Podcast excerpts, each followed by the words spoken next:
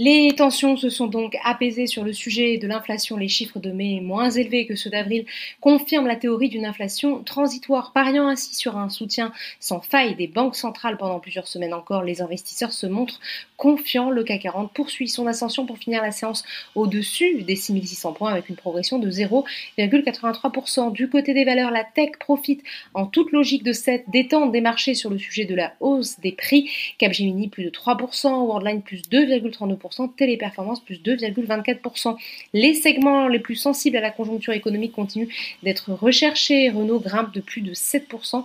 Plus forte hausse, ArcelorMittal gagne de son côté 2,21%. Airbus est également en forme, plus 1,66%, porté par Crédit Suisse qui reprend le suivi de la valeur avec une recommandation sur performance et fixe un objectif de cours à 101 euros. De son côté, le secteur bancaire qui a souffert en début de séance de la baisse des rendements obligataires et des anticipations de taux prolongé s'est finalement ressaisi. À l'inverse, Pernod Ricard et Air Liquide enregistrent les plus fortes baisses respectivement, moins 0,70% et moins 0,45% sur le SBF 120. La star du jour s'appelle Score. Le réassureur a signé avec l'assureur mutualiste Covea un protocole d'accord transactionnel mettant ainsi fin au conflit qui les opposait depuis 2018. Également à la hausse, Edenred. Biomérieux est de son côté recherché grâce à Berenberg qui relève sa recommandation à conserver contre-vendre malgré un objectif de cours revu à la baisse, 95 euros contre 110 euros. Le titre gagne 1,72% de son côté.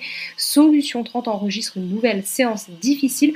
Les foncières Mercialis et Covivio sont en repli. Enfin, outre-Atlantique, la bourse de New York a ouvert en hausse sur sa lancée de la veille, en profitant une nouvelle fois de l'apaisement des craintes liées à l'inflation, d'autant que les opérateurs de marché parient sur le fait qu'aucune annonce ne sera faite à l'issue de la réunion de la Fed la semaine prochaine. Voilà, c'est tout pour ce soir. N'oubliez pas, toute l'actualité économique et financière est sur Boursorama.